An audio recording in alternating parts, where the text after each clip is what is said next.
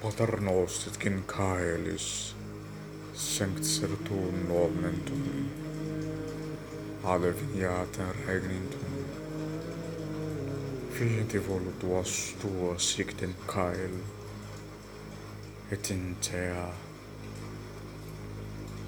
parem nostrum quotidiano da nobis hodi, et dimitie nobis debita nostra, sic tu in nos demitimus debitoribus nostris.